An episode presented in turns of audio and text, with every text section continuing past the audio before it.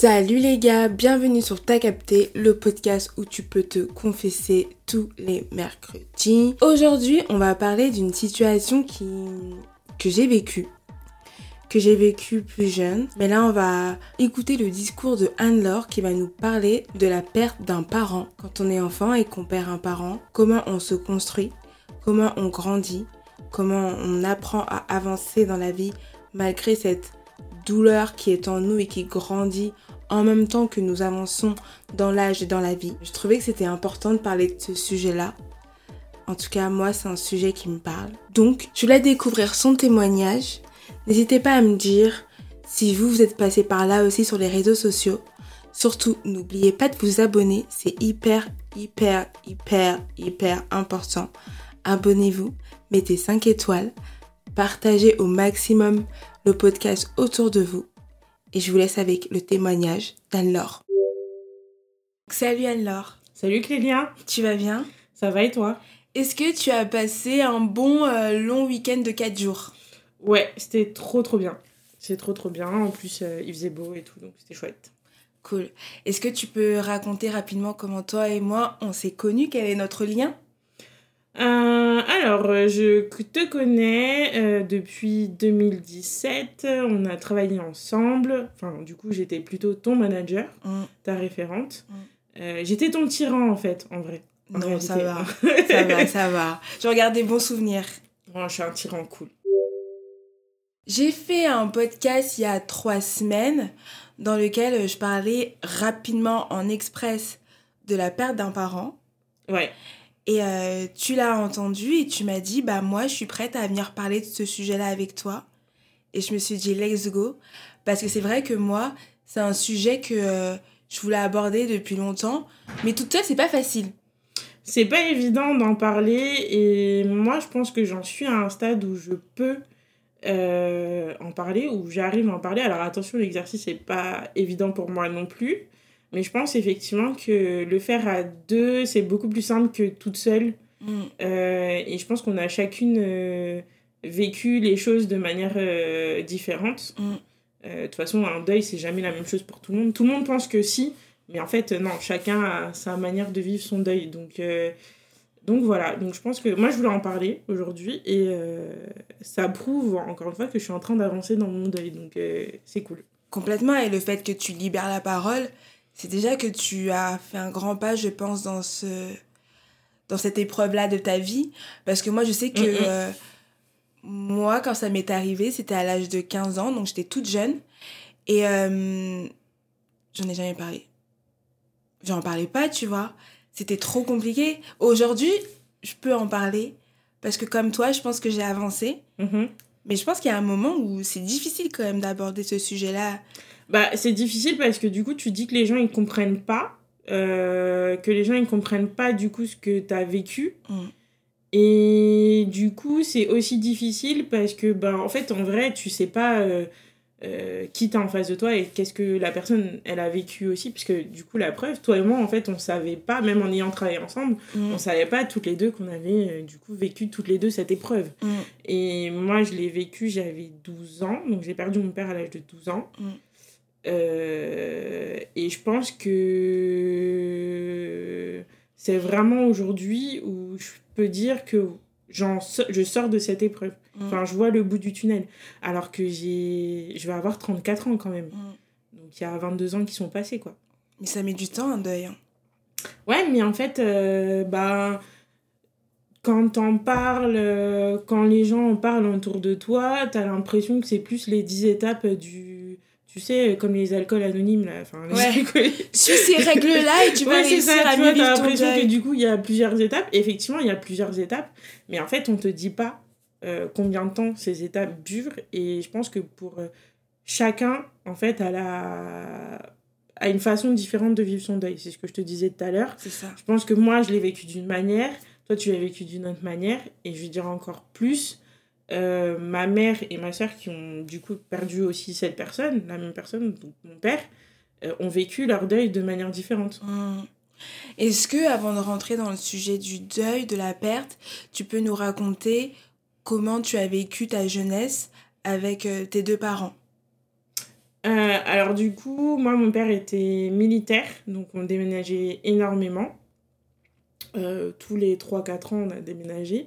Du coup, j'ai eu la chance euh, de vivre dans différents endroits en France, métropolitaine, mais aussi dans les dom-toms. donc je suis assez... on, a on a toujours été assez ouvert culturellement à d'autres bah, d'autres gens, quoi, à rencontrer des gens, etc. Euh, j'arrive à. on a toujours réussi euh, voilà, à s'adapter quand on arrive quelque part. Moi, déménager, ça me fait pas peur. C'est pas euh, quelque chose qui me gêne. de démarrer quelque chose de nouveau, c'est limite rien pour moi. et du coup, j'ai une enfance très, très heureuse en fait avec mes deux parents, à faire des sorties, mes parents très présents, que ce soit mon père ou ma mère. Mon père J'étais un peu plus proche de lui à l'époque que de ma mère. Euh, j'étais vraiment la fille à papa en fait. Euh, dans, dans, tous les, dans tous les clichés, qui euh, un petit peu garçon manqué, qui veut tout faire comme son père, le même caractère. bah voilà, il m'a mis au sport, dans un sport que je n'aimais pas en plus, puisque moi, par contre, je voulais faire de la danse mais on est arrivé euh, à La Réunion, dans une ville où, à La Réunion où il n'y avait pas de club de danse. Euh, pour aller au club de danse, il fallait, je crois, euh, faire une heure de route à l'époque. du coup, il m'a dit, je te mets au judo. Ok J'avais 6 ans. moi, en fait, caractère bien pourri, bah, je te dis que j'aime pas, donc j'y vais pas. Mm. Et je trouve toutes les excuses de la terre pour ne pas y aller. Mm. Et je fais un peu... On était un peu pareil là-dessus dans le sens où euh, quand on te donnait une excuse, tu pouvais rien nous dire parce que c'était un truc euh, qui, était, qui était assez réglo. Enfin, tu vois, par exemple, du style, je disais à mes parents, j'ai trop de devoirs, je peux pas aller à l'entraînement, j'ai trop de devoirs. Mm. Donc, tout parent, normalement, est content quand un enfant te dit ça. Sauf que moi, mon père, à un moment donné, a capté qu'en fait, c'était une ruse, c'était du mytho, et que je voulais juste pas y aller. Donc, au final, il m'a un peu forcé. Euh, et euh, arrive à la fin de l'année, la première année de judo, où euh, ben, finalement, j'ai, je, on passe des grades en fait, tu passes des ceintures. Et moi, j'obtiens pas la ceinture comme les autres. et du coup, je suis assez vénère parce que l'entraîneur me dit, mais en fait, il n'y a rien à dire, ton examen, il est très bien pour passer ta ceinture, mais en fait, tu n'es pas là. Tu ne viens pas aux entraînements, donc je peux pas te la donner. Et du coup, orgueilleuse comme je suis, euh, bah, enfin, évidemment, je rentre chez moi et mon père me dit bah, c'est ta faute en fait, t'as pas eu ta ceinture, euh, tu peux t'en prendre qu'à toi-même. Et du coup, moi, orgueilleuse comme je suis, donc comme lui, euh, t'inquiète pas que l'année d'après, j'y suis allée tous les jours. à chaque entraînement, j'y allais à chaque fois. Et puis après, les compétitions ont commencé. Et donc là, c'est différent. Enfin, voilà. Il y a vraiment eu après ce truc avec mon père où du coup, ça a été notre passion commune où euh, bah, il m'emmenait aux entraînements. Euh, quand on. il m'emmenait aux compètes, mais même aux entraînements, tout le monde savait en fait qui c'était. Et euh, à l'époque où j'ai vraiment aimé le judo, donc c'est l'époque où on arrivait en Picardie.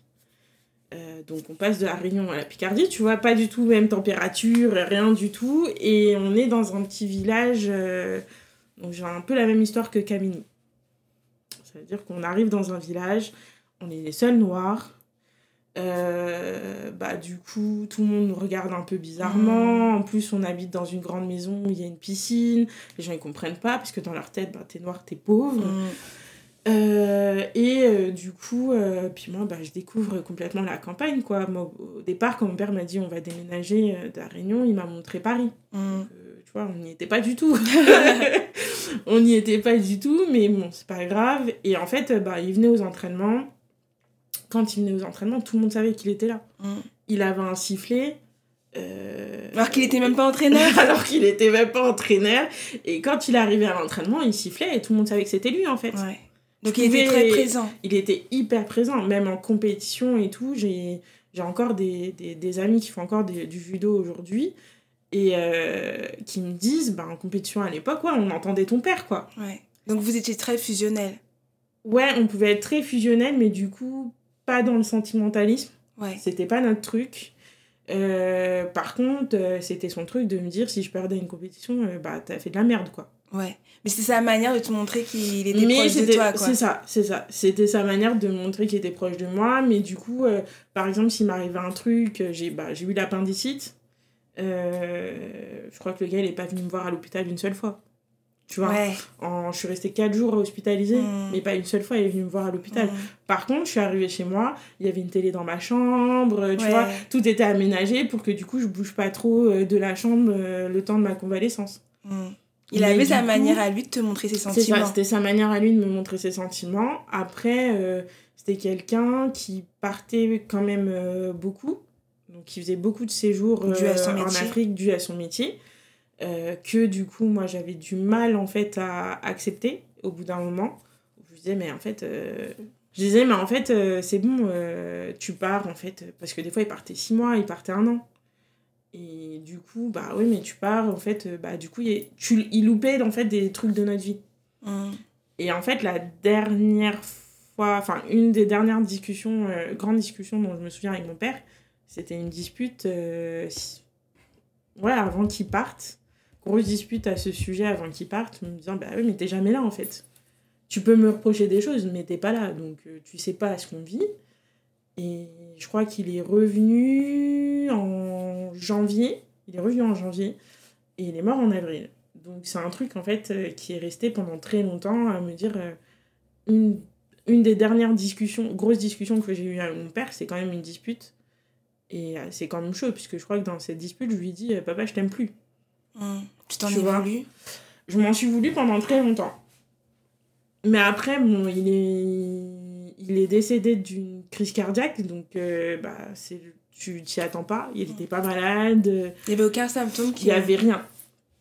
Enfin, nous, de ce qu'on sait, en tout cas, avec ma mère, pour nous, il n'y avait rien. Maintenant, mon père, c'était quelqu'un de très euh, secret. Mmh. C'est-à-dire qu'il euh, il prend soin des autres, tu vois, il a des frères et sœurs et tout, il prenait soin de ses frères et sœurs et tout ça, il n'y a pas de souci. Mais en fait, euh, lui, il ne va pas te dire. Il n'allait pas te dire en fait si ça allait pas. Mm. Donc, pour nous, en fait, il n'y avait aucun symptôme. Maintenant, ma mère me dit, elle, elle pense qu'il y avait déjà des symptômes mais qu'il nous a rien dit. Il nous l'a caché pendant très longtemps. Pour vous protéger Pour nous protéger, pour pas nous inquiéter, pour, euh, tu vois, bon, c'est pas grave. Euh, j'ai un peu de stress, mais c'est pas, pas grave, c'est pas important. Et, euh, et oui, du coup, il est, il est mort du, du jour au lendemain, quoi. Hein. Auprès de vous ou à l'étranger, du Non, auprès de nous. C'était, euh, ça s'est passé à la maison. Euh, ma mère me réveille à 4h du matin pour me dire bon, bah, il s'est passé quelque chose et tout ça.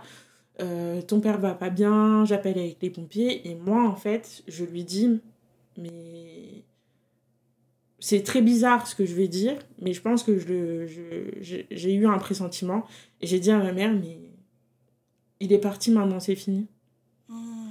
Alors que je n'avais même pas encore vu le corps de mon père, tu vois. Et que tu avais seulement 13 ans? Et j'avais seulement 13 ans, ouais. Et après, à partir de là, en fait, euh, c'est moi qui appelle tout le monde euh, du haut de tes 13 ans Ouais, c'est moi qui appelle toute ma famille pour dire euh, il s'est passé quelque chose, venez à la maison et tout. Parce que ta mère pouvait pas le faire Ah, ma mère était incapable de le faire. Elle a. Bon, déjà, quand je lui ai dit que c'était fini, ma mère m'a traité de folle. Euh, puisque bon, du coup, les, les, pompiers étaient encore avec lui. Hein. moi, j'avais pas, pas vu. Il y a même un moment où le médecin, en fait, il y a un médecin en fait qui sort et qui nous dit le cœur est reparti. Mmh pour en fait cinq minutes après nous dire que bon bah effectivement c'est terminé et que en fait c'était juste les médicaments qui avaient fait repartir le cœur.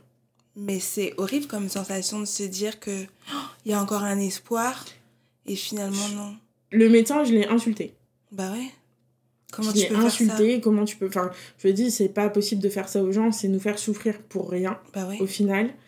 Euh, mais en fait ce qui était très bizarre si tu veux c'est que il y a un truc qui s'est passé dans ma tête euh, c'est que j'étais plus la Anne-Laure de 12 ans, 13 ans, tu vois. Et t'a fait grandir d'un seul coup Ça m'a fait grandir d'un seul coup, et c'est comme si, en fait, j'ai tout pris en charge. Ok, euh, maintenant, c'est moi qui suis en charge de la maison, et il faut faire euh, ça, ça, ça, faut appeler tout le monde et tout. J'ai vraiment appelé tout le monde. Parce que t'as vu ta mère baisser les bras?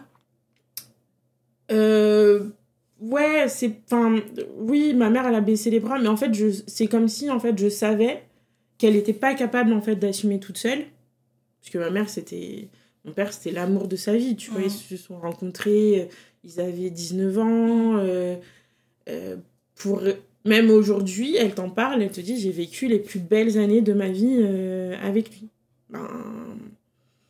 Donc je savais en fait que ma mère, c'était impossible pour elle de tout prendre en charge. Mm.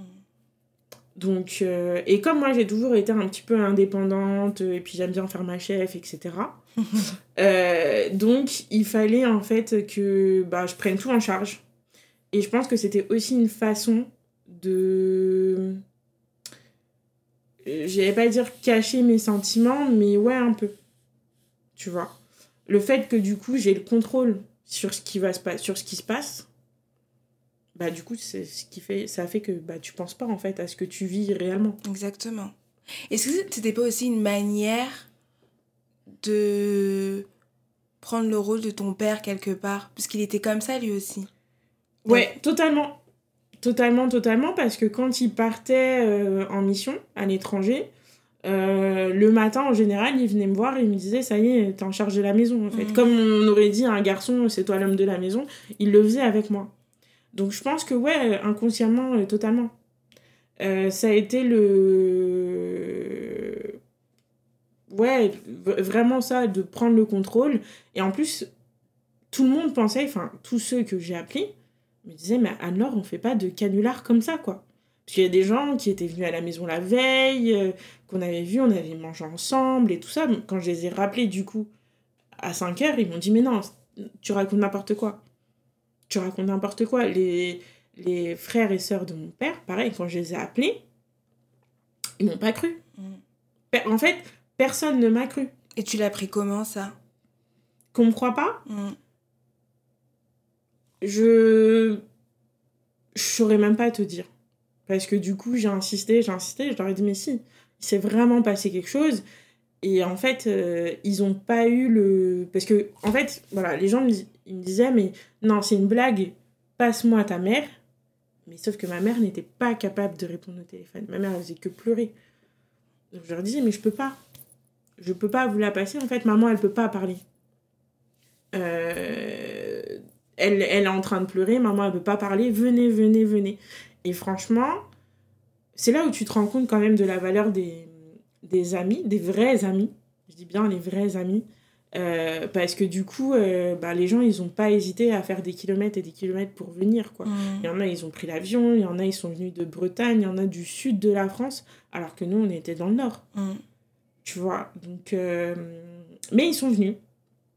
Ils sont venus et, et c'est là aussi où j'ai vu, du coup, la solidarité des gens du nord euh, quand on, te dit euh, souvent, euh, tu pleures deux fois quand tu vas dans le nord. La première fois quand tu arrives et quand tu pars. Et j'ai pleuré la deuxième fois, c'est vrai, pas forcément à cause du, du, décès de mon père, mais je me suis rendu compte que finalement, les gens, ils ont été là pour nous, plus que certaines autres personnes. Ils ont été là pour nous ils ont fait des choses pour nous. Enfin, voilà ils, nous ont aidés jusqu'au bout, tu vois. Même pour le déménagement après, quand on est reparti, etc. Ils étaient là, ils nous ont aidés. Il y a quand même euh, dans le village, pour te dire à quel point euh, mon père était important, enfin, en tout cas à mes yeux, euh, mais même je pense aux yeux des gens, c'est que même si on ne nous aimait pas au départ,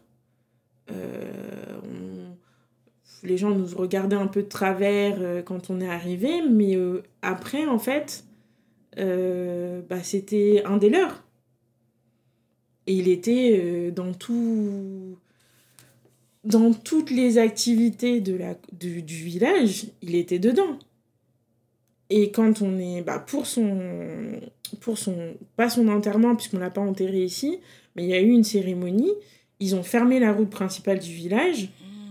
Euh, l'église du village a été, elle est restée ouverte tout pendant deux jours, je crois, euh, pour que du coup les gens puissent venir se recueillir, même ceux qui arrivaient d'ailleurs et tout ça, puissent se recueillir.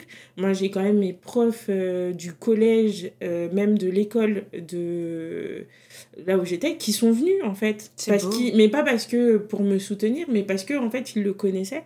Mm. Parce que du coup, il était dans tous les trucs, quoi. Mm. Et du coup, tu disais que euh, vous avez dû repartir après le décès. Ouais. Et donc, vous êtes parti où? Et pourquoi? Donc on est reparti, euh, du coup on est parti à La Réunion, puisque du coup c'est là, euh, bah, ma mère est née à La Réunion, enfin toute sa famille est à La Réunion.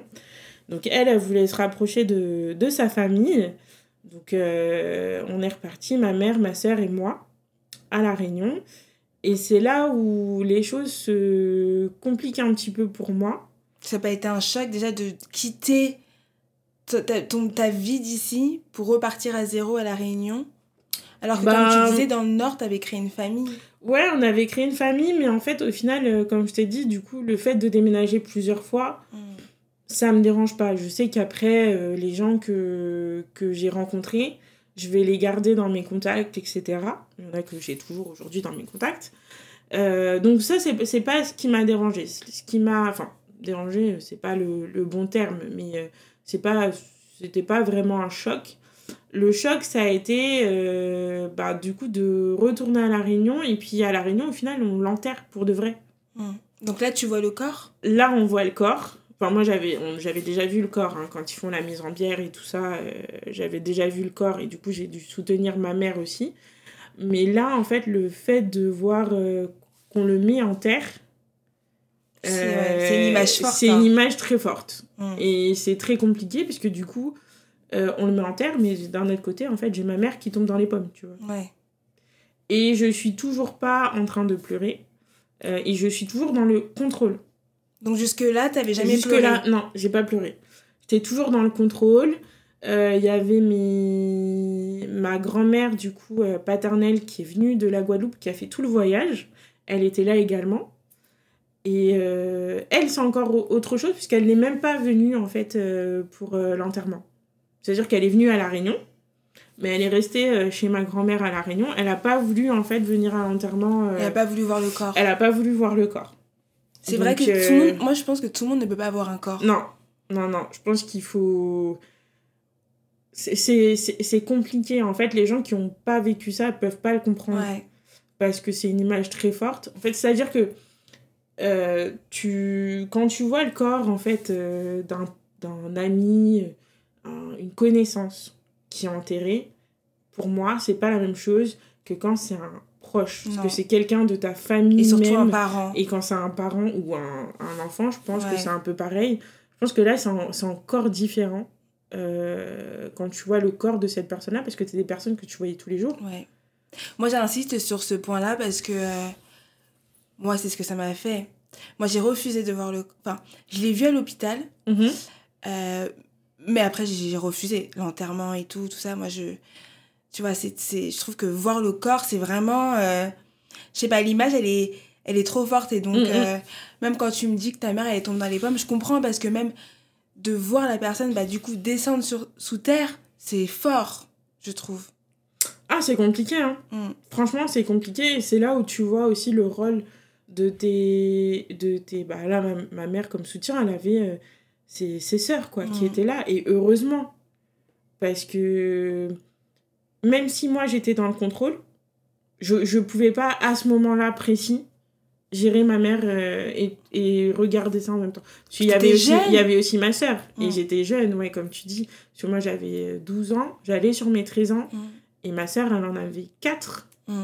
Tout bébé. Et tout bébé. Du coup, ma sœur qui comprend pas. Donc on essaye de lui expliquer. Euh, bah, du coup, il est monté aux cieux, etc. mais il est monté aux cieux, mais du coup, là, il va sous terre. Enfin, tu vois, c'est contradictoire. C'est complètement contradictoire, donc faut gérer ça.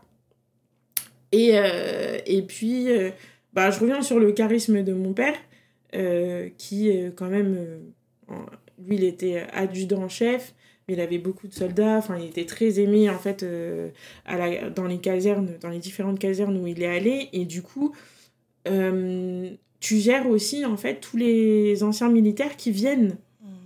et qui te parlent de lui en fait le déjà après mais aussi le jour J euh, parce que bah du coup quand t'es militaire t'as tout un t'as tout un cérémonial en fait pour les enterrements et tout. Donc en plus, t'as les discours.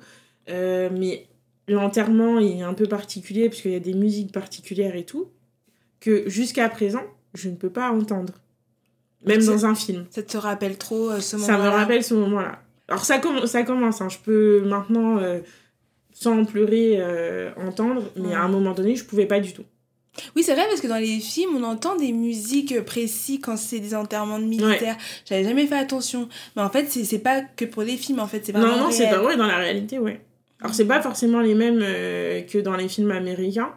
Mais euh, ouais, t'en as qui se ressemblent et du coup, c'est très, très difficile. Donc, oui, nous, on a eu aussi euh, une remise de drapeau et tout, même s'il n'est pas mort pendant la guerre. La guerre ou son service. En, pratiquant, ouais. Mm. Mais, euh, mais on a eu ça aussi. du coup, déjà là, le jour J, à gérer ça, c'est très compliqué. Euh, en plus, Clélia, je pense que chez toi c'est pareil, dans nos cultures c'est pareil, mais les gens ils viennent à l'enterrement, mais du coup après aussi ils viennent chez toi parce qu'il faut, enfin, faut leur donner à manger, il faut servir à boire et tout ça et tout ça. Et pendant plusieurs jours, hein, plusieurs semaines. C'est ça, plusieurs jours et ouais et du coup ça aussi c'est compliqué à gérer. Mais euh, je me dis, à un moment donné, personne s'est dit, euh, attendez deux secondes, Anne-Laure, elle a seulement 12 ans, elle peut pas gérer ça. Je... Non, je pense pas. Enfin, je sais pas. En réalité, je sais pas, j'en sais rien. Euh, si quelqu'un se l'est dit, je sais pas, mais je pense que tout le monde était un peu... Euh... T'es un peu en automatique, en fait, quand ça, quand ça arrive. Je trouve que c'est vrai, c'est vrai ce que tu dis. un peu en mode robot. Oh, t'es en mode robot, ok, il faut faire ça, faut faire ça, faut faire ça. Et euh, du coup, ben, tout le monde gère en fait comme il peut. Ouais, si tu peux déléguer, tu délègues. C'est ça, si tu peux déléguer, tu délègues. Et en fait, du coup, ce qui, moi, ce qui m'a. Ce qui, ce qui m'a un peu euh, choqué ce jour-là, c'est que du coup, les gens, ils me regardaient et pleuraient. Oui. alors que, bon, bah, moi, je suis encore en vie, quoi. Je comprenais. Du haut de mes 12 ans, par contre, ça, c'est un truc que je comprenais pas. Mm. Je comprenais pas pourquoi les gens, ils me regardaient et pleuraient. J'ai compris après, mais sur le coup, j'ai pas compris. Je me suis dit, ben, moi, je suis encore en vie, après, ça va, je, je me sens bien, euh, ça va. Mm. Mais, euh, et surtout que j'étais pas du tout dans ce truc, dans cet état d'esprit de tristesse, en fait, comme les autres. Et j'étais aussi, euh, donc j'avais ça, mais j'avais aussi le, le, truc de, ouais, mais en fait, vous, en fait, c'est ni votre mari, ni votre père. Donc pourquoi vous pleurez, les gars? Mm. Parce que moi, je vis ça, ma mère, elle vit ça, ok. Mais vous, pourquoi vous pleurez, je comprends pas. Mm. Mais après, ça, c'est des choses que tu comprends après, mm. euh, après coup. Mais euh, sur, le, coup, tu comprends pas. Tu comprends pas, en fait. Enfin, on, ben, on vit pas la même chose, en fait. Mm. Euh, pourquoi tu pleures Pourquoi. Et puis toi, tu vas rentrer chez toi. oui, mais c'est ça, toi, tu vas rentrer ta famille. Exactement, c'est ça. Alors que moi, je reste dans ce mood-là, quoi. Vous venez pleurer chez moi, donc. mais c'est exactement ça. C'est vous venez pleurer chez moi, mais pourquoi? Mm. Du coup, euh, je vous comprends pas. Moi, toute ma vie, elle a changé d'un coup, là, les gars, en fait. Euh, donc ça, ça a été compliqué à gérer. Et... Mais après, comme je te l'ai... Enfin, moi, c'est la... vraiment après coup où tu réalises que du coup, en fait, euh, il n'est pas parti en Afrique et que là, du coup, il reviendra vraiment plus jamais. Ouais. puisque moi, j'avais ça aussi, hein, ce truc de bah, moi, à chaque fois, tu vois, il est parti. Comme il a tout le temps voyagé. Il, a tout le temps voyagé, mais après, il est revenu. Mm. Là, en fait, il y a un moment où, et c'est, je crois, vers mes 13-14 euh, ans, j'ai le contre-coup, en fait, où je réalise vraiment. Qu'il ne reviendra mais, ça, mais ça, fait déjà, ça fait déjà un petit bout de temps qu'on est à La Réunion, euh, que j'ai repris l'école et tout ça. Et là, je, je comprends que, ouais, en fait, c'est vraiment ça ma vie maintenant. Moi, par exemple, quand j'ai eu le contre-coup par rapport à ma mère, mais je pleurais tout le temps. Parce que justement, comme toi, je pleurais pas, j'avais retenu mes émotions. Mhm. Parce que je voulais pas montrer aussi euh, de la faiblesse. Et quand j'ai eu le contre-coup, bah, beaucoup plus tard, moi, c'est plus vers mes 20 ans, et encore non. Non, moi, c'est même plus vers 27 euh, ans. Tu vois, 27 mhm. ans, 28 ah ouais, ans. Où t'as, où compris que du coup, ça y est. Bah, en fait, quand je commence à devenir femme, et que du coup, bah, tu commences à grandir, tu commences à devenir femme et tu as envie de te retourner vers ta mère en fait. bah en fait, euh, je commence à devenir une femme, je suis plus une adolescente, mhm. j'ai envie que tu m'accompagnes dans cette vie-là. Bah en fait, je suis toute seule. Mhm. Et euh, bah ça fait mal de se dire ça. ouais, je vois ce que tu veux dire. Et donc, moi, c'est là où j'ai vraiment réalisé. Et là, ça m'a fait mal. Parce que déjà, je réalise que bah, je vais devoir devenir femme toute seule. Euh, même si, voilà, euh, comme tout le monde le sait, j'ai tata le gars, j'ai des gens autour de moi et tout. Mais c'est pas pareil, c'est pas, la même ta chose. mère. C'est pas ta mère. Et moi, j'ai toujours dit, et c'est. Alors, euh, attention, hein, je prends vraiment des pincettes avec ce que je dis, mais j'ai toujours pensé ça. Je me suis toujours dit, quelque part, heureusement que c'est mon père qui est parti avant Mm, et pas ma mère. Pour toutes ces étapes-là, en fait, de notre vie, mm, justement, où moi, je deviens femme, bah, c'est exactement ce que tu dis. J'avais quelqu'un, en fait. mm. Je, je savais que je pouvais me tourner vers ma mère et lui en parler. Ma soeur aussi. Et euh, je pense que si euh, ma mère, elle serait partie avant, j'aurais pas eu la vie que j'ai eue là. J'aurais eu une vie complètement différente. On serait pas retourné à La Réunion, enfin, je pense pas. Euh, on serait soit resté sur, euh, en Ile-de-France ou euh, aller en Guadeloupe. Mais j'aurais eu une vie complètement différente Mm, pas forcément plus enfin moins bien hein, mais euh, je pense que ouais ça aurait été complètement différent et tout enfin souvent je dis ça et mon mari d'ailleurs il comprend pas quand je dis mais pour- quand je dis que bah heureusement que c'est mon père qui est parti avant quoi Mhm. à chaque fois il me dit mais pourquoi tu dis ça? T'es folle? Non c'est juste une réalité je Mhm. sais que ma mère même si après elle a été absente euh, en tant que mère pour moi en tout cas elle a fait ce qu'elle a pu comme elle a pu Mm. mais c'est vrai que ouais à chaque fois que j'avais besoin pour ce genre de discussion ben, euh, les premiers garçons euh, tu veux commencer à te maquiller à truc oui elle était là mm. mais pour en revenir à ta question comment j'ai fait pour le contre-coup quand Ouais. j'ai réalisé qu'il revenait pas Ouais. moi j'ai pu parler Ah ouais? Enfin, en fait, ça veut dire que tout, euh, euh, tous mes, mes sentiments, je les ai vraiment refoulés. Mm. Moi, c'était mort. Jamais, je peux pas pleurer. C'est vrai? Je pouvais pas. Ah, mais non, mais non, c'est pas possible. Pourquoi? Bah, pour moi, c'était être faible. Ouais. C'était être faible. En fait, euh, mon père ne m'a pas éduquée comme ça. Mm, Euh, comme je t'ai dit, chez nous, on faisait pas dans le sentimentalisme. Donc, euh, pour moi, c'était être faible. C'était hors de question que je parle de mes sentiments à, qui que ce soit. Euh, il fallait, en fait, que je reste euh, la Anne-Laure, qui sait gérer, qui est indépendante. Parce que, bah, du coup, tu vois que ta mère, elle gère pas trop encore. Et puis, bah, j'avais ma sœur. Tu devais montrer l'exemple pour ta Je sœur. devais montrer l'exemple. Donc c'était mort. Moi, je parlais pas. Par contre, enfin, je parlais pas de mes sentiments, mais par contre, euh, oui, je parlais. euh, Voilà, j'allais à l'école, tout se passait bien. euh, Sur mes notes, euh, j'ai toujours été bonne élève, donc il n'y a pas eu de, de gros impacts et, et tout ça. Mais j'ai été plus fermée. Même avec, euh, bah, du coup, les nouvelles rencontres et tout, les nouveaux amis et tout, je m'en suis pas fait beaucoup, tu vois. Euh, parce que bah, pour moi, en fait, je me disais, mais de toute façon, même si je parle, ils vont pas comprendre. Mm. Parce qu'ils n'ont pas vécu ce que tu Parce qu'ils n'ont pas vécu ce que j'ai vécu. Mm. Euh, Il y a eu un, un enfin, une période de ma vie, euh, vers mes 15 ans, où euh, donc, je continue le judo, je suis toujours à fond dedans. euh, mais donc je me fais des nouvelles copines. Mais du coup, je suis plus. de plus en plus susceptible. C'est-à-dire, dès qu'on va me dire un truc, et ça va m'énerver, ça va partir. Donc ça peut être les hormones, mais là c'était trop. C'était trop, même pour ma mère, c'était c'était pas possible. Euh, dès qu'elle me disait quelque chose, euh, je partais en vrille en fait. Mm. Il faut savoir qu'entre-temps, petite parenthèse, mais ma mère du coup, euh, je crois quasiment un an après le décès de mon père, a refait sa vie, a rencontré quelqu'un. Ok. Tu l'as vécu comment? Mal. Ouais, bah ouais.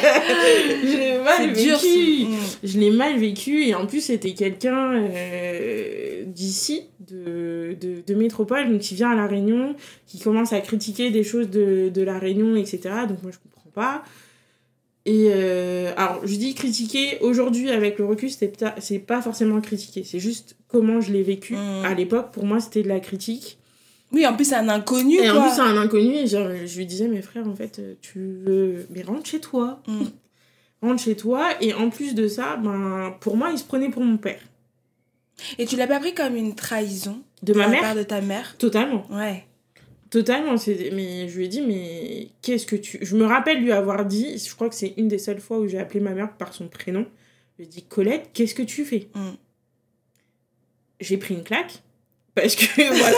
Mais euh, et mais elle ça lui a permis aussi de, de, de comprendre certaines choses que c'était trop tôt pour nous et tout ça. Bon finalement avec le recul je comprends que cette personne là pour ma mère c'était ce qu'on appelle un pansement. Ouais.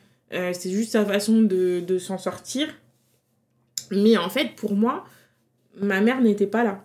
Faut, ce qu'il faut bien comprendre euh, et ça je m'en suis rendu compte il y a pas très longtemps Je m'en suis rendu compte en décembre pour être tout à fait exact parce que je suis dans le projet d'avoir un, bébé etc donc il y a plein de choses en fait qui sont en train de se débloquer chez moi et en fait pour moi ma mère euh, je me suis rendu compte que finalement elle n'a pas été là pour moi. Moi, j'étais là pour elle parce que du coup, j'ai été la, la petite fille forte euh, qui euh, devait bah, être en charge de tout. Et du coup, elle, elle pouvait pleurer. Mais comme tu as dit tout à l'heure, en fait, qui s'occupait de moi Mm. Personne, au final. Euh, et ça, en fait, j'en ai voulu à ma mère. Mm. J'en ai voulu, j'en ai voulu pendant très longtemps. Et je pense que, mais encore, encore une fois, elle a fait comme elle a pu. Mais ça, c'est la Anne-Laure de 34 ans qui est capable de dire Ouais. c'est ok, maman, t'inquiète pas, je comprends et tout. Je ne t'en veux pas. Je t'en veux pas. Par contre, la Anne-Laure de 12-13 ans, bah non, mais elle lui en, enfin, elle lui en voulait euh, pendant. Ouais, à mort, je dirais presque. Tu m'as laissée toute seule, tu m'as abandonnée. Mais est-ce que cette épreuve-là, du coup, comme tu étais renfermée, tu parlais pas, tu n'exprimais pas tes émotions, est-ce que tu dirais que ça t'a créé des blocages dans ta vie après d'adulte, d'adolescente? D'adolescente, ouais. Alors, euh, ça m'a créé des blocages, ben, tout simplement parce que j'avais du mal à, avoir, euh, de, bah, avoir de, nouvelles, de nouveaux amis. Euh, et puis après, moi, été dans un contexte particulier aussi où, à 16 ans, je suis partie de chez moi. Été en sport-études. Donc, du coup, tu te retrouves avec bah, d'autres réunionnais qui sont partis aussi en même temps que moi. On est dans la même galère, quelque part, on vit les mêmes expériences, mais finalement, j'ai toujours, ce... j'ai toujours du mal à me, à me confier, en fait. Je vais rester en surface. Je vais pas aller euh, dans les profondeurs de mes sentiments pour en parler. Je le fais pas. Je le fais toujours pas euh, à cette époque-là. Euh, et par contre, ce que je peux dire aussi, c'est que partir en sport-études, c'est ma manière de dire à ma, à ma mère, bon, écoute, j'ai géré pendant 3-4 ans, maintenant, c'est tes, affaires, tu reprends tes affaires avec toi, moi, je vais vivre ma vie. J'ai besoin de liberté. J'ai besoin de liberté, je vais vivre ma vie. Euh, et aussi, ce que j'ai pas dit là, c'est que ma mère a essayé de me faire. euh, Enfin, de m'emmener chez un psychologue. Euh, le psychologue, je lui ai dit bon, ben, je parle pas à ma famille, je parle pas à mes amis, c'est pas à vous que je vais parler en fait. Mm. Texto, je lui ai dit ça texto. T'arrivais partie. vraiment pas à t'exprimer. C'était pas possible. Mm. Après, tout ce qui était, euh, quand je te dis, euh, au niveau de mes émotions, euh, en fait, ce qui était plus simple à exprimer pour moi, c'était la colère. Ouais. Ouais, bah oui. C'est le plus facile. Mm. Mais j'en voulais à tout le monde. hein. Bah ouais. Donc, euh, j'en voulais à ma mère parce que bah, elle m'a trahi. J'en voulais euh, aux gens parce que euh, bah, ils me comprenaient pas. Euh, D'où la susceptibilité. D'où la susceptibilité. J'en voulais même à moi-même, quelque part, d'être comme ça. Je m'en voulais parce que je savais que j'étais triste et que ben, c'était compliqué. Enfin, je pouvais pas l'exprimer, tout simplement. Même à ma sœur, je lui en voulais. Parce que ma sœur, c'était euh, le petit bébé de la famille, c'était... euh, en plus, bon, elle est malentendante, donc ma mère, pour le coup, a dû s'occuper d'elle à 100%. C'est aussi pour ça qu'elle m'a un peu mise de côté, entre guillemets. C'est-à-dire que moi, je suis grande, je suis indépendante, je fais ma life, j'ai pas besoin de toi. Par contre, ma sœur, elle avait besoin de ma, de ma maman. Mm. Euh, mais du coup, ouais, je pense que... Enfin, je pense, c'est pas je pense, je lui en ai voulu pendant un, pendant un bout de temps. Mm. La relation avec ma sœur a été beaucoup plus facile à, guérir, entre guillemets, même si je pense que ça l'est pas encore totalement, puisque ma sœur, elle, à l'inverse, m'en veut parce que je l'ai abandonnée. En Tu partant. En partant, je l'ai abandonnée, tu vois. Mm. Donc elle a subi un, pour elle un deuxième abandon. Exactement. Mm. Euh, mais euh, donc euh, moi en tout cas de mon côté la relation avec ma soeur était beaucoup plus simple à guérir ou en tout cas euh, beaucoup plus je m'en suis rendu compte beaucoup plus facilement alors qu'avec ma mère comme je t'ai dit ça c'est des- c'est vraiment là là où je me suis rendu compte que finalement je lui en voulais en fait Ouais, c'est dur de, de déceler ça, je trouve. Tu sais, des fois, on dit Ah, toi, ton caractère, il est comme ci, il est comme ça, t'es comme ci, t'es comme ça. Mais au final, si t'es comme ça, c'est parce que t'as vécu quelque chose. c'est parce que tu as vécu de quelque dur chose dans ta vie. ouais, exactement Et c'est vrai que même pour toi, c'est dur de prendre du recul et de se dire Attends, en fait, si moi, dans cette situation, je réagis comme ça, c'est parce que, en fait, ça me renvoie à mon enfance. Et à mon enfance, j'ai vécu les choses comme ça qui font que qui aujourd'hui font qu'aujourd'hui je réagis comme ça ouais. Ouais. Mais euh, en, franchement, pourtant, enfin, avec ma mère, on est. euh, En fait, l'éloignement nous a rapprochés. Ouais. Ça a fait du bien, une petite Ça nous a fait du bien. Bon, là, c'est plus une petite coupure, hein, ça fait. Je suis, à Paris depuis que j'ai j'ai 16 ans, du coup, c'est bon. Mm. On, on y est là, enfin, sur la coupure, euh, quand même, assez longue. Mais euh, c'est vrai que ma mère, ça- ma mère et moi, ça nous a fait du bien, toutes les deux, parce que elle, finalement, elle a pu reprendre sa place en tant que mère. Mm. Moi, j'ai repris ma place en tant qu'enfant. Mm. Même si j'étais toute seule ici, enfin toute seule, avec euh, d'autres réunionnais, j'étais encadrée, j'étais pas, j'avais pas un appart, hein, j'étais en internat et tout ça. Mais euh, elle a pu reprendre vraiment ce rôle de maman Mm. auprès de moi, en fait, au final. Euh, même si, euh, bon, en plus à l'époque, il n'y avait pas encore ces forfaits limités et tout Ah ça. donc elle m'appelait des fois, bon, je répondais pas. Et je rappelais quand j'avais envie. Mais ça, c'était. Ça, c'est les adolescents. on a tous fait ça. Mais. euh, on moi, on a tous fait ça, sauf que moi, l'avantage, je rentrais le soir et pas mes parents. J'étais à l'internat. Mais, euh, ouais, là, ça nous a vraiment permis cet éloignement de finalement nous rapprocher Mm. et, de remettre les choses à leur place. C'est ça. Et je me suis. Enfin, après, voilà, je me suis forgée. Hein, euh, Justement, j'ai un, j'ai un, un, un caractère qui est. euh, Enfin, pour, non, pas un caractère, une devise, pardon, qui est euh, marche ou crève. À cause de cette épreuve-là, À cause de ça, ouais. ouais. Euh, pour moi, euh, faut foncer dans la vie. t'as- Mm. Et pas trop se poser des questions. Et pas trop se poser de questions. Après, c'est un peu. Enfin, surtout quand on vit des épreuves comme ça. euh, pour moi, de toute façon, t'as pas le choix. T'es obligé de te relever. Donc, t'es déjà plus bas que terre. Mm. Donc, euh, tu peux pas aller plus bas. Donc, il faut avancer. Et comment tu t'es construite euh, en tant que femme, du coup, qui a eu des responsabilités très tôt et qui a vécu sans son père?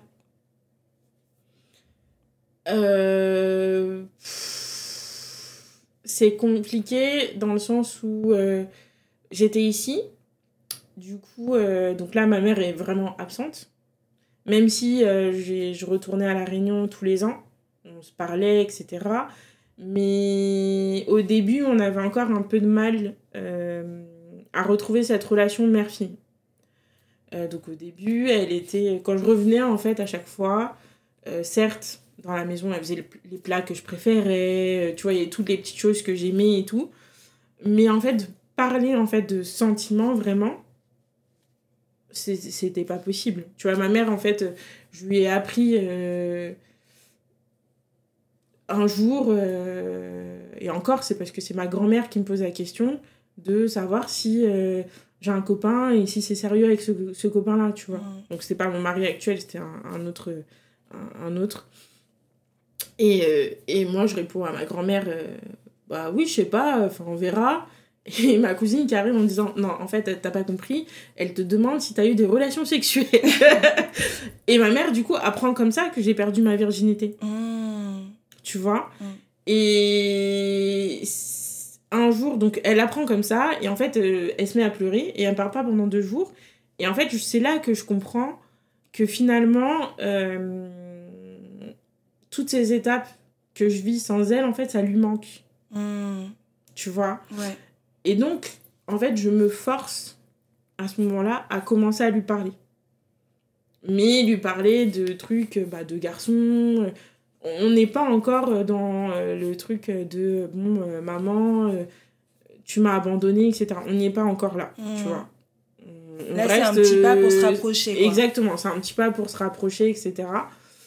Et finalement, euh, avec l'éloignement, ben, tu vois, ce petit pas pour se rapprocher, ça se fait petit à petit. Mais euh, je te dis, ça c'était. euh, J'avais 20, 21, 22, je crois, quand je lui dis ça. Donc, dix, dix ans plus tard, déjà. ans plus tard déjà. Mm.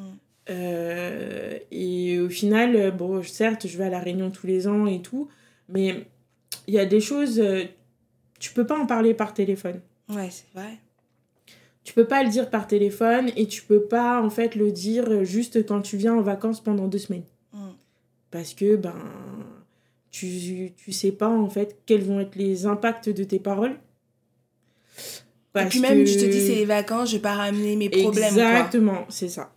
C'est ça, c'est ça, c'est ça. Et, euh, et du coup, donc, en fait, la relation se fait sans qu'on parle, qu'on rentre vraiment, en fait, dans le vif du, du sujet.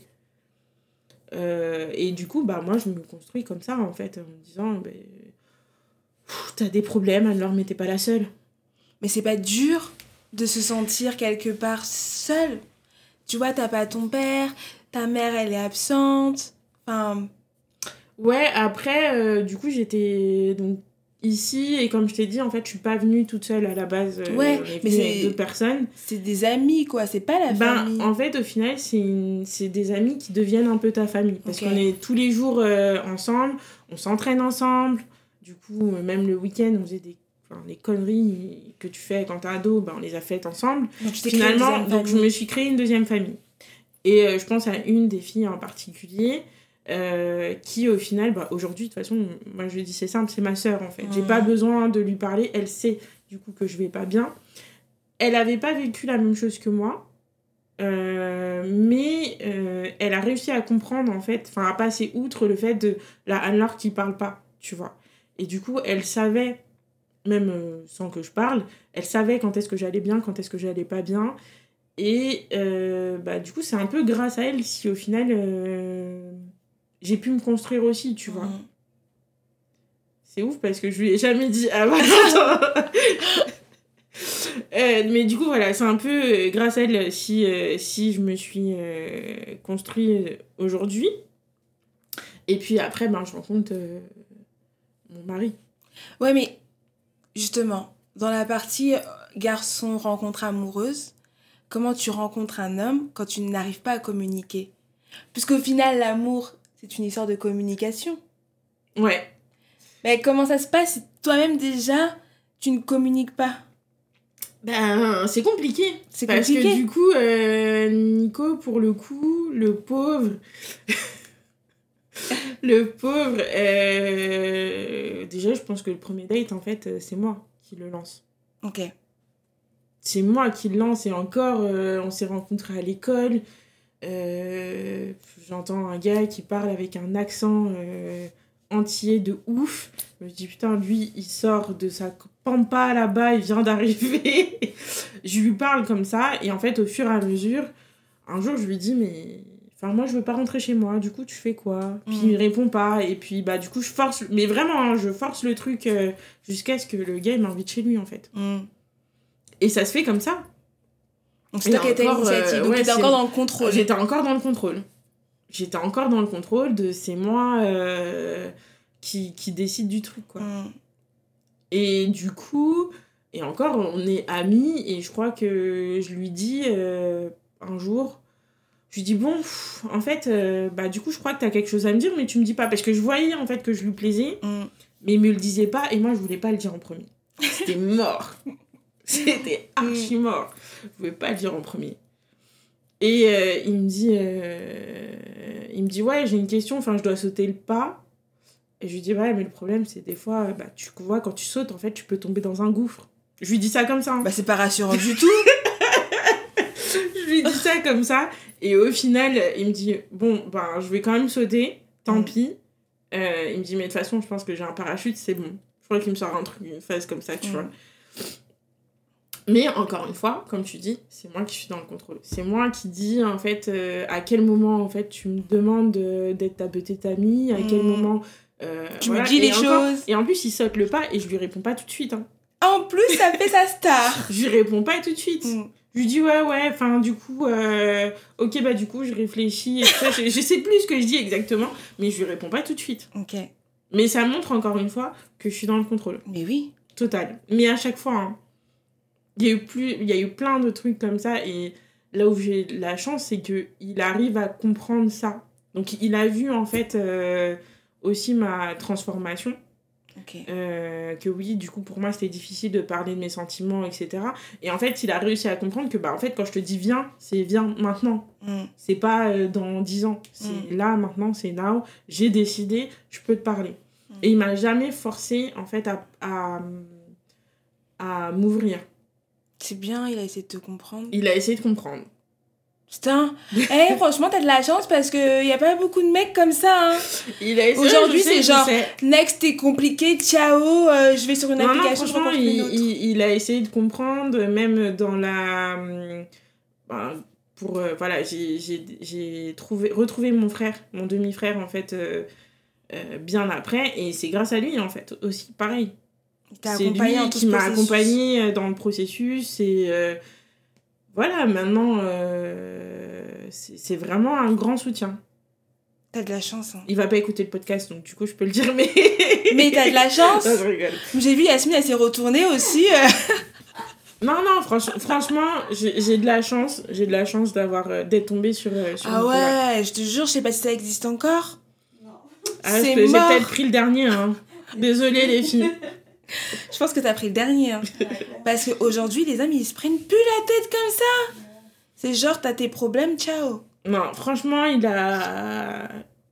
il a essayé de comprendre, m'écouter quand j'avais besoin. Ou du coup, être là, en fait, sans que j'ai besoin de parler. Enfin, voilà, même si je voulais pas parler, il était là quand même.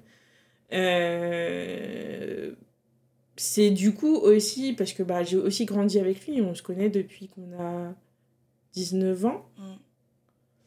Ouais, c'est ça. Donc, euh, quelque part, en fait, j'ai aussi grandi avec lui, en fait. Et est-ce que, euh, à travers lui, t'as jamais cherché de figure paternelle? Oh, pas du tout. Pas du tout. C'est bien. hein. Pour le coup, Ça, c'est bien. Parce qu'en vrai, c'est toxique. Par contre, euh, inconsciemment, je pense que j'avais choisi euh, quelqu'un qui allait plaire à mon père. Ah ouais. Mm. Je, sans, sans vouloir, hein, parce que du coup, euh, euh, mon père, il aimait bien la musique, mais euh, bon, pas trop les locks, pas trop les bouts d'oreilles. Mm. Il fallait que tu parles bien, que tu saches parler français, que, Mm. tu, que tu te tiennes bien, que tu sois poli, etc. Et pas de cheveux longs, c'était hors de question. Et en fait, aujourd'hui, t'as quand même beaucoup de gars en fait avec des cheveux longs, qui ont des bouts d'oreilles, euh, Ouais. qui. euh, ça- alors ça veut pas dire qu'ils s'expriment mal ou quoi que ce soit, c'est pas ce Mm. que je dis. hein. Mais du coup, je pense que inconsciemment, Mm. j'ai choisi un garçon qui chante, Mm. donc qui fait de la musique, qui a pas de boucle d'oreille, Mm. qui a pas de locks, Mm. même s'il aimerait en avoir, mais il en a pas. Euh, et euh, puis bah du coup qui s'exprime super bien, qui est très poli et avec euh, bah avec qui euh, ça colle bien avec ma famille, Ouais. tu vois. Ouais, t'avais Et besoin je pense quelque que part ouais, inconsciemment, je l'ai fait. d'avoir la validation de ton père, même s'il était pas là, quoi, de l'au-delà. Ouais, C'est ça. Et à quel moment tu te dis là, stop, j'ai trop retenu, trop pris sur moi, je suis trop dans le contrôle, maintenant je, je, je lâche? Ou est-ce que tu penses que tu es toujours dans le contrôle? Je pense que quelque part, je suis toujours dans le contrôle parce que c'est devenu ma personnalité. Mais t'as pas peur de. Parce que moi, en ce moment, je lis des livres de développement personnel, tu vois? Et euh, le contrôle, ça peut aussi créer des mots, Ah mais, tota- mais totalement, hein, ça j'en suis consciente. tu vois? Maintenant, euh, je pense que je suis toujours dans le contrôle de mes émotions et je vais les hum, partager à qui je veux. Tu vois? Tu l'as dit tout à l'heure, c'est moi qui suis venue vers toi et qui t'ai dit hey, Clélia, et du coup c'est intéressant. Je Encore le contrôle encore le contrôle. Mais tu vois, tu, tu serais venu me demander je suis pas sûre que je t'aurais dit euh, que je t'aurais dit on y va. Ouais. Là, c'est parce que c'est moi qui t'ai dit euh, ok, on le fait. Mm. Ok, vas-y, Clélia, c'est intéressant. euh, J'aimerais bien traiter ce sujet avec toi et tout ça. Mm. Je, et, et surtout, je choisis en fait ce que je veux dire. Ouais.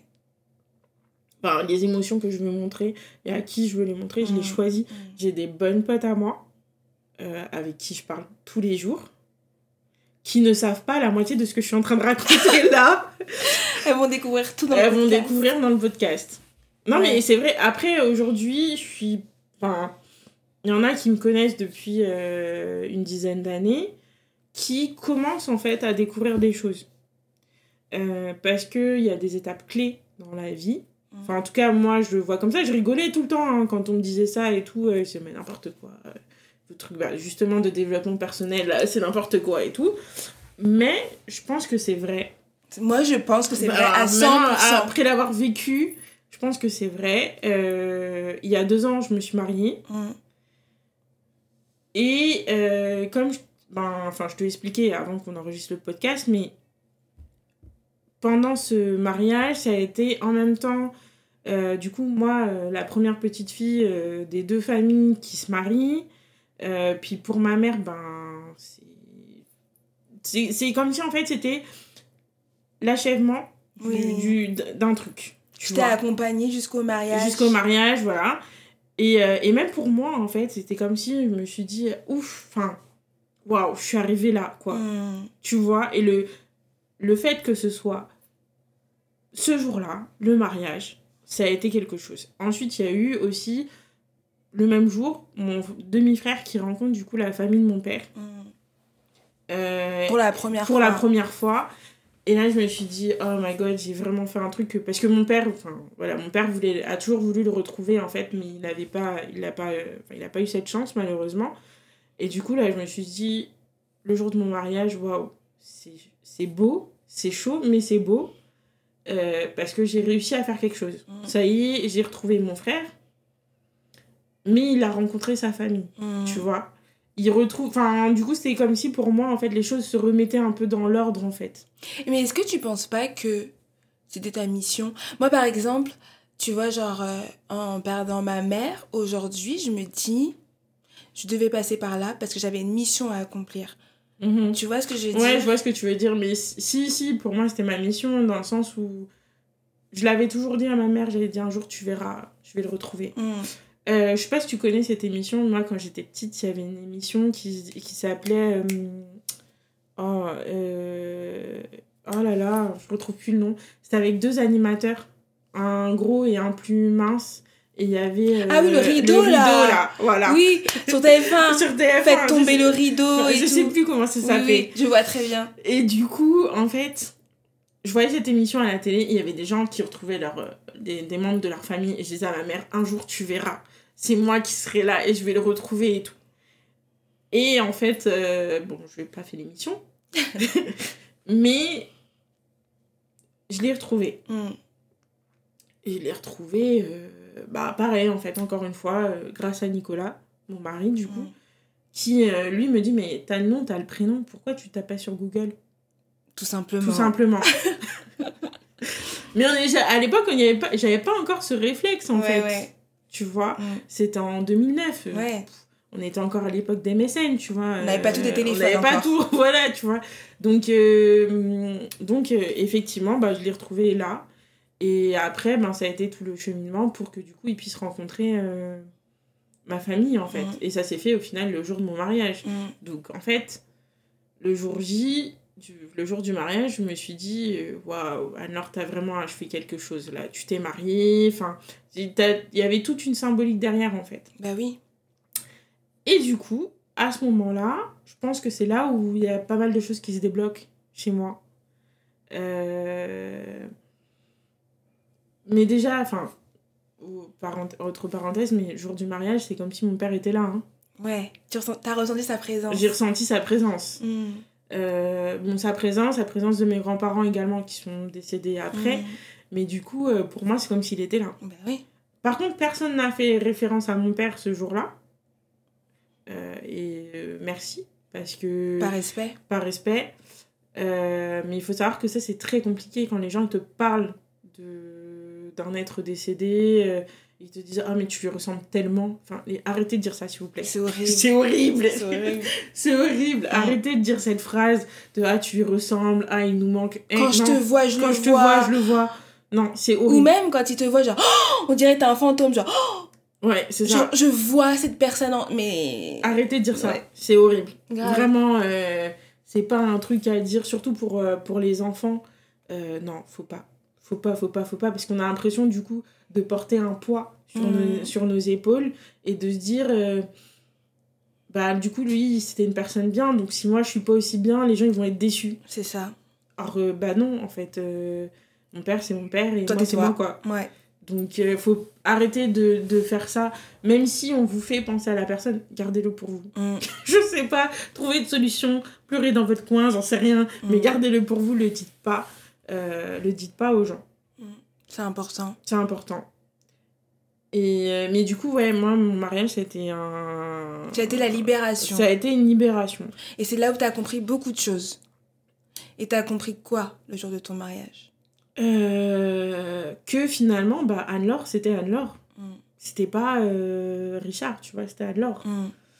Et euh, que du coup, bah, maintenant, bah, j'étais une femme, Mhm. Euh, alors, j'ai pas. euh, Ça a été une longue discussion, mais j'ai pas euh, changé de nom. Enfin, j'ai pris le nom. C'est bien marqué Homer, épouse. Ah et oui, le voilà. nom de mon mari, tu Ouais, vois. ouais. Je dis pas parce qu'il est trop long. Mm. Euh, mais j'ai pas, j'ai pas changé de nom. J'ai voulu garder, en fait. Par souvenir Par souvenir, en fait, le nom de mon père.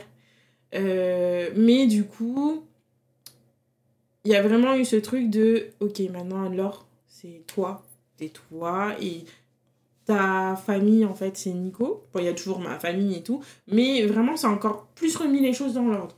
Oui, tu Pour crées moi. ta nouvelle famille. Je crée ma nouvelle famille, et du coup, ben, en voulant créer ma nouvelle famille, aujourd'hui, euh, je me rends compte, c'est là où j'ai commencé à me rendre compte que finalement, ma mère, j'en voulais.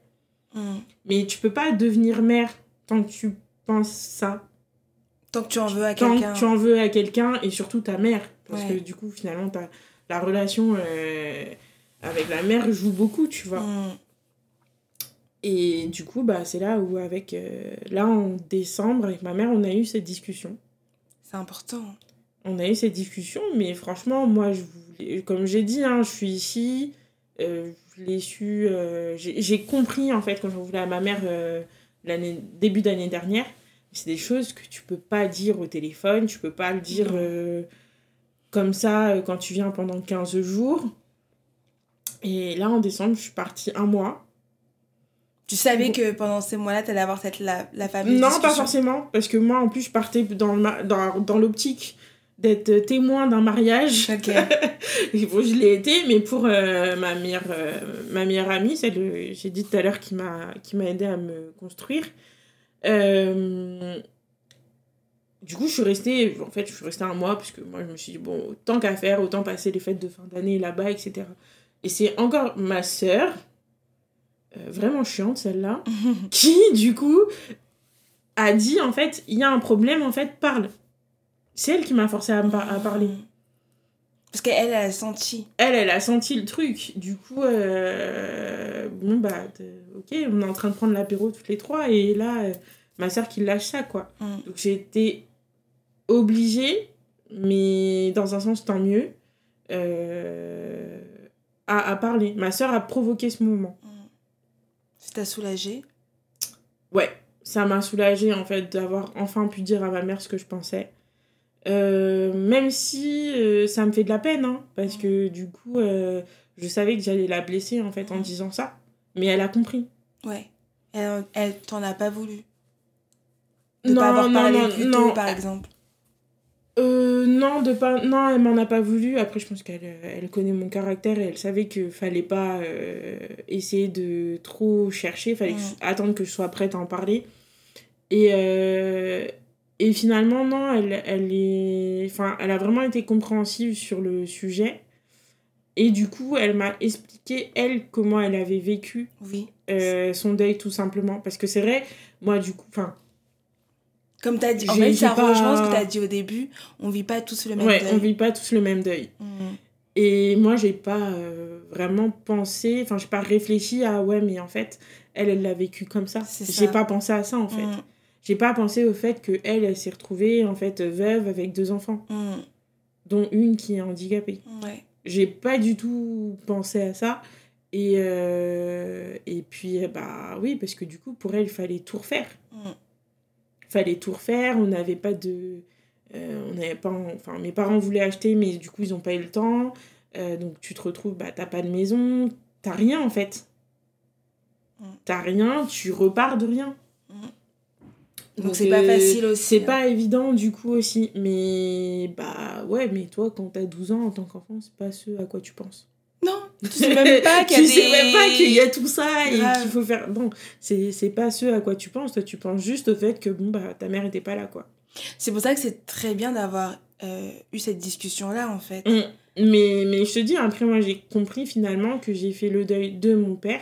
Enfin, en fait, que finalement, pour moi, il y avait le deuil de mon père, mais il y avait le deuil de cette relation avec ma mère Mm. qu'il fallait faire.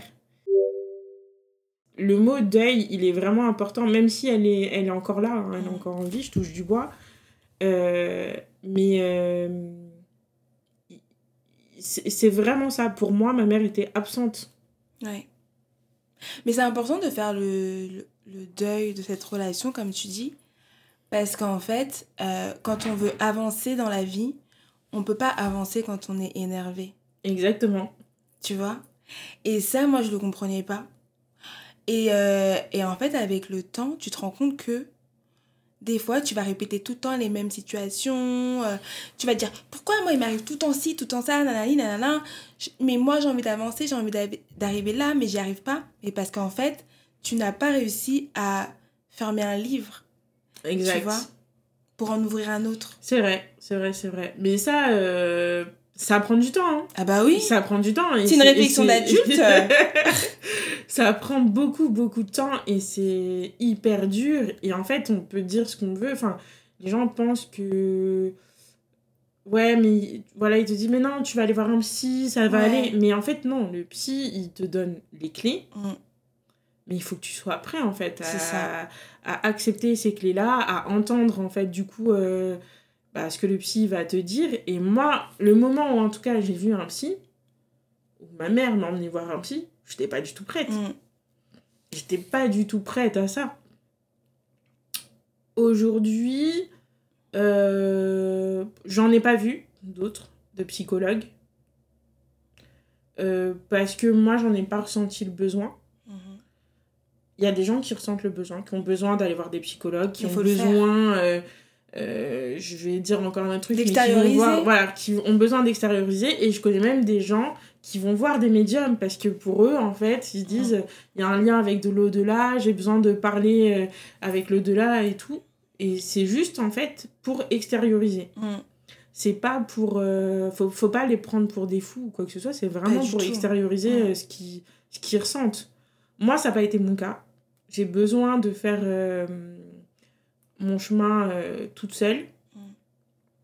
Mais encore une fois, hein, je suis quelqu'un de très indépendant en fait. euh, et j'aime pas qu'on me dise de faire les choses. Je pense que vous l'avez compris. je suis très dans le contrôle. Euh, mais du coup, moi, en tout cas, voilà, il fallait que j'avance toute seule. Maintenant, quelqu'un qui me dit, voilà, je veux voir un psy ou quoi ou autre, bah, il n'y a aucun souci. Chacun, en fait, fait comme il le ressent. Il n'y a, pas de- il y a pas de règles dans le deuil, il n'y a pas de délai. Euh, quand on m'a dit, euh, ouais, mais en fait, euh, normalement, tu passes par plusieurs phases. Encore une fois, je reviens aux phases des alcooliques anonymes. On n'est pas du tout sur un, un terme de temps, quoi. Non. Pour des personnes, ça dure un an, pour d'autres, ça dure 10 ans, 15 ans. Et encore, franchement, je pense que le deuil, on ne le fait jamais réellement. On l'accepte. On l'accepte mieux, Mm. mais je pense que tu le fais jamais réellement. Il y a toujours quelque part où, euh, enfin, je sais pas pour toi, Clélia, mais en tout cas, moi, il y a toujours des moments où je me dis, euh, ok, il ferait quoi là aujourd'hui Tu vois? Ah Je vais ouais. faire une action et je me dis, mais attends, est-ce qu'il va valider ou pas? Ouais, ou j'aimerais bien si- qu'elle voit ça. J'aimerais bien qu'elle voit ça, exactement, Mm. c'est ça, qu'il voit ça et tout. Il y, a- il y a toujours ces moments-là de toute façon. Bien sûr. Et ils seront toujours là. Et ils seront toujours là. Donc, euh, Euh, encore un, bah, un truc tout bête, aujourd'hui, tu vois, je porte la gourmette de mon père. Mm. Il y a d'autres jours où je l'ai pas. Mm. C'est juste parce qu'aujourd'hui, je me suis dit, ah tiens, euh, bah, de toute façon, je vais parler de lui, donc euh, autant l'avoir avec moi. Ouais. Mais c'est c'est c'est c'est- il y a pas il y a vraiment aucune règle Non. chacun vit différemment et en fait je vais redire ce que j'ai dit tout à l'heure mais euh, tant qu'une personne n'a pas vécu la perte d'un proche d'un parent proche il peut pas comprendre Euh, mon mari ça a été son cas lui il, comp- il ne comprenait pas enfin il a essayé de comprendre mais en fait, euh, bah, plusieurs fois où je l'ai envoyé bouler, je lui disais, mais de toute façon, toi, tu, tu comprends pas ce que je vis. Tu peux pas, tu peux pas comprendre, etc. Et malheureusement, il, avait, il a perdu sa grand-mère, de qui il était très proche. Et ben même lui, en fait, après, il m'a dit, ah, maintenant, je comprends ce que tu me disais. Ouais. Tu vois Mm. Mais parce que, ben, les gens, tu, on, on vit pas... euh, Bah, c'est dur d'imaginer quelque chose ou d'essayer de comprendre quelque chose que tu n'as pas vécu. Parce que Mm. t'as pas eu ces émotions-là en toi. C'est ça. C'est ça, c'est ça. Et aujourd'hui, est-ce que tu te sens libérée, soulagée? Ouais. Ouais, ouais, ouais. Bah, en fait, euh, mine de rien, on se rend pas compte, mais c'est un poids. Bah oui, c'est pour ça que je te dis ça, parce que je sais. C'est un c'est poids, lourd à c'est lourd à porter euh, sur les épaules. euh, euh, tout ce... Toute cette tristesse, en fait. Ouais. Cette tristesse, mais cette colère aussi, c'est lourd à porter. Aujourd'hui, euh, je suis plus en colère. Triste, non, je suis plus non plus. Mm. Je suis plus. Vraiment plus dans la joie où je te dis, euh, j'arrive à des, une période de ma vie où euh, je sais qu'il serait fier de moi. Hmm. Et ça, pour moi, c'est le plus c'est le plus important. important. Ouais. Je sais qu'il serait fier de moi, je sais que ma mère est fière de moi. Euh, Moi-même, je suis fière de moi parce que j'ai fait tout ce parcours. Je me dis, waouh! Mais c'est long. Mais oui. C'est long, ça se fait pas rapidement. Faut Mais, prendre son temps. Faut prendre son temps. Et surtout faire les choses comme on le ressent, Oui, sans pression. sans pression. Euh, Il y a des gens qui vont dire, si jamais il y a des, des gens à qui c'est arrivé, hein, des personnes qui vont dire, euh, ouais, vous êtes pas, vous manquez d'empathie et tout. C'est tout à fait normal. C'est juste que, bah voilà, on va vous dire, euh, ouais, telle personne, elle a perdu un tel et tout ça. Vous allez dire, ah ok. Mais c'est la vie. Ouais. C'est pas, en fait, c'est pas un manque d'empathie, c'est juste que, bah, vous savez ce que c'est et. Bon, bah, ok, on avance quoi. C'est on vrai. continue. Ouais. C'est c'est parce que- dur hein, ce que je dis, hein, mais, Mais c'est vrai, euh, hein. c'est la vérité. Hein. Moi, je sais que maintenant, face au décès, je suis devenue. Ça me touche pas. Enfin, c'est pas que ça me touche pas, mais. On peut dire que je suis froide. Enfin. Mhm. Bah, je suis en mode. On va dire machin. Enfin, telle personne est partie, je vais être là. Ok? Bah, c'est. C'est le rythme de la vie, exactement. Ouais, Tu vois? ma, ma, ma petite sœur, elle est comme ça là en ce moment. C'est sa Ouais. période euh, où du coup elle dit bon, bah ok, euh, voilà, parce que bon, il y a eu mon père, il y a eu mes grands-parents après. Euh, donc elle a été très très proche, puisque quand mon père est décédé, on a vécu chez ma grand-mère. Et donc quand ma grand-mère a été décédée, pour elle ça a été vraiment... Son monde s'est écroulé en fait à ma sœur. Et ce qui est normal, mais euh, du coup aujourd'hui elle te dit bah ouais en fait euh, c'est la vie en fait, Mhm. euh, c'est normal. Moi je suis plus comme ça. Tu l'as été, maintenant tu Je l'ai, je l'ai, je l'ai été. Maintenant, je suis plus dans. J'essaye de comprendre en fait ce que, ce que la personne vit. Je suis triste. Euh, après, je suis pas non plus triste au point de dire. Enfin, voilà, à part si c'est un proche à moi qui est décédé, si c'est proche de quelqu'un, donc je vais être triste pour elle. Mais je vais pas euh, non plus me morfondre, quoi Mm. tu vois? Euh, et par contre aussi, euh, petite précision, hein, euh, on arrête avec les phrases de ça va. Non, ça va pas. Je jure. non, ne dites pas, envoyez pas de message dans ces cas-là si vous savez pas quoi dire, mais ne dites pas ça va, parce Ouais. que bah non, ça va pas en fait, clairement. C'est pour ça que c'est important Mais- de vraiment s'intéresser à comment va la personne sans juste euh, un ça va superficiel. C'est ça, exactement. Et de dire, bon, bah, elle m'a répondu, ça va pas, bon, bah, je suis bien dans ma conscience, j'ai fait mon devoir. Exact, c'est exactement ça. Euh, mais euh, ouais, du coup, maintenant, aujourd'hui, j'essaie de, de comprendre, en fait, ce que la personne vit, mm. mais ce que tu viens de dire en tant que personne, en fait. Ce qu'elle ressent vraiment, mm. plus que de m'attrister sur le fait que bah, telle personne est partie. Mais ça, c'est pareil, en fait. Je pense que c'est avec la maturité et c'est quand tu grandis et que tu vois les choses, ben, c'est ça vient petit à petit, c'est pas, c'est pas inné, en fait. Grave. Bah, merci beaucoup d'avoir partagé ton témoignage avec euh, moi. C'était euh, hyper intéressant. Et euh, bah, bah, quand tu veux. Grave. Et en plus, on est des pipettes, regarde, 1h14. Ouais, on avait dit 1h, Clélia. T'as vu? 1h14. En tout cas, merci beaucoup, Anne-Laure. De rien, c'était avec plaisir. Même moi, ça m'a fait du bien, en réalité, d'en parler. Donc, bah, extérioriser, ça fait toujours du bien. Ouais. Tu vois? Continue sur le chemin de la communication, c'est bien. Mais du coup, toi aussi, Clélia, continue. Mais moi, tu sais que mon podcast, en vrai, il m'aide vachement. Ah ouais? Bah oui, parce que du coup, ça me pousse à communiquer aussi. Mm-hmm. Et aussi à réfléchir autrement. Ouais, je vois ce que tu veux dire. Comme c'est du coup, tu cherches des sujets, etc. Donc, euh, Ouais, et puis d'échanger avec quelqu'un. Bah en fait, en général, les... enfin, tout le temps, même les échanges, ils sont sincères. Et donc, du coup, après, je me dis, hmm, c'est pas bête en fait. C'est plutôt intéressant comme raisonnement. Et donc, euh, j'apprends plein de choses et c'est là aussi où ça m'emmène à, à, bah, à rentrer plus en, en introspection avec moi, d'où le développement personnel, mhm. tu vois. Et donc, tout ça fait que euh, bah, j'avance petit à petit et, euh, et j'arrive à plus en parler. Tu vois, déjà que là, j'ai commencé à parler du, de la perte d'un parent. C'est déjà beaucoup pour moi. Et euh, donc, je commence comme toi aussi à, à libérer la parole, tu vois. Mais c'est bien, c'est important. C'est hyper important. Et comme je t'ai dit, euh, euh, moi, j'ai vu dans mes livres de développement personnel que si on ne communique pas, ça peut créer des maux dans le corps. Non, mais c'est vrai, c'est vrai, le corps réagit. Le corps réagit quand on ne s'exprime pas. Moi, je sais que j'ai de l'eczéma je vais te montrer mon livre. Dans mon livre, il parle de l'eczéma. J'ai de l'eczéma, je peux avoir de l'eczéma sur les doigts et sur les orteils. Et eh bah attends, je vais te dire pourquoi t'as de l'eczéma. Euh, trop. Quand tu stresses trop? Ouais, quand je stresse beaucoup, parce que je suis pas quelqu'un. Euh, tu le sais en plus, hein, tu m'as vu, je suis pas quelqu'un qui stresse. Je vais chercher mon livre, je vais te lire la définition. yes J'ai trouvé. Et regarde ce que mon livre dit sur l'eczéma.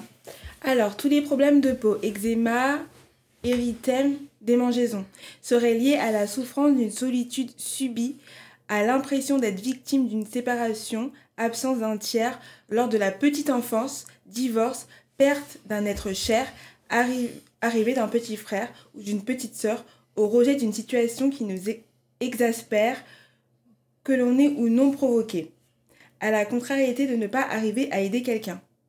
Ouais. Est-ce que tu te reconnais? Ouais. Bon, après, moi, mon eczéma, il est arrivé à, un peu avant le décès de mon père. Euh, en fait, ça arrive. Ça se En fait, je vais avoir des plaques quand je stresse trop, quand je pense beaucoup à toutes les personnes de ma famille qui sont décédées. Bah ouais. Ça, ouais, c'est vraiment à une certaine période, en fait. Mais oui, et le corps. Non, le corps réagit. ça, je suis d'accord. Mm. Donc, c'est pour ça, travaille sur ta communication.